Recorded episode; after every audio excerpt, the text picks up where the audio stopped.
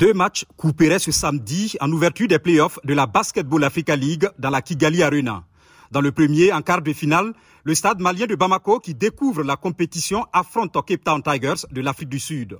Bien que novices dans cette balle, les Maliens ont fini premier de la conférence Sahara et se positionnent dans cette compétition comme une redoutable équipe.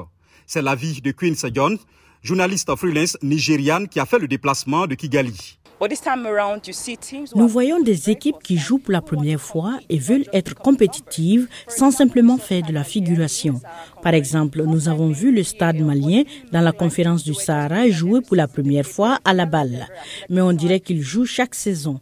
Ils jouent avec beaucoup de courage, ils sont très athlétiques. Depuis sa toute première édition en 2021, Kigali accueille pour la deuxième année consécutive les finales de la BAL après avoir abrité toute la compétition en 2021 dans une bulle en plein Covid.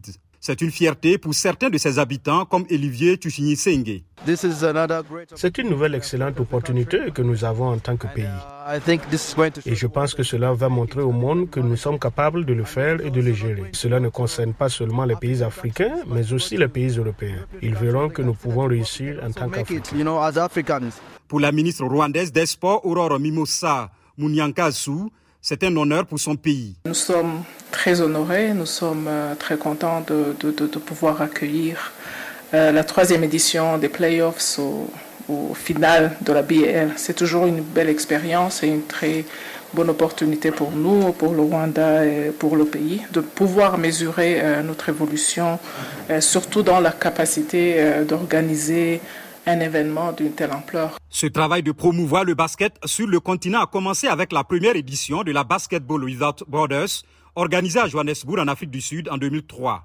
De cette expérience sont nés des talents qui donnent plus que jamais raison à la balle d'exister. Le dernier exemple en date, c'est la consécration du Camerounais Joel Embiid comme meilleur joueur de la saison régulière en NBA, lui qui est passé par ce Basketball Without Borders en 2011 pour exprimer son talent.